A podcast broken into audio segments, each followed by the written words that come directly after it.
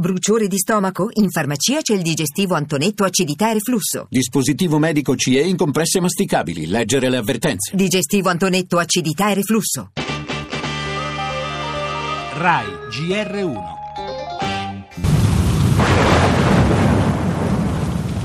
Venuto giù di tutto, pezzi di legno, pezzi di plastica che volavano. Le macchine interrotte. Mia madre stava sul letto a vedere la televisione, mio padre l'ha chiamata, Maria vieni, tempo che è scesa dal letto di corsa, è crollata la parete e il letto è andato giù. C'era stato l'alvemeto, l'avevamo diffuso, ma chiaramente non prevedeva la tromba d'aria. Ho parlato col presidente della regione Zingaretti e con il prefetto chiederemo lo stato di calamità perché sicuramente ci sarà da fare moltissimo. Tromba d'aria nel Lazio, due morti, crollati due piani di un edificio sul litorale, danni e disagi anche in Toscana, ancora pioggia sulle zone terremotate. Sembra che sia passato un tornado perché ci ha piegato la tenda. La pioggia è il massimo della complicazione.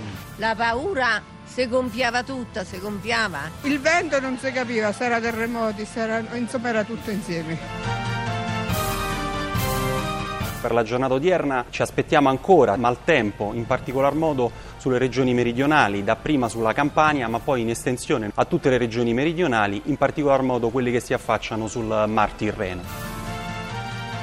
Senza tregua, con lo sguardo rivolto al cielo, le scosse e il vento come una tenaglia. Le tende sembravano offrire un momento di pausa alla paura del terremoto infinito e invece quella paura ne ha inglobata un'altra. Poco più lontano, alle porte di Roma, una tromba d'aria semina altra devastazione. Dal servizio meteo aeronautica militare il tenente Agresta avvisa non è finita visto che la perturbazione si sposta al sud. Singolare parlarne proprio oggi, quando si accende un riflettore su Marrakesh, sulla conferenza sul clima che dovrà dare la consistenza delle tappe di marcia all'accordo di Parigi per contenere il riscaldamento globale, perché tra gli effetti del surriscaldamento ci sono gli eventi climatici estremi. È evidente in tutto il mondo ormai che non si può più aspettare, che bisogna attuare politiche ambientali serie e concrete, che da noi dovrebbero unirsi al risanamento di un territorio altamente sismico, depredato da abusivismo e speculazioni di varia natura.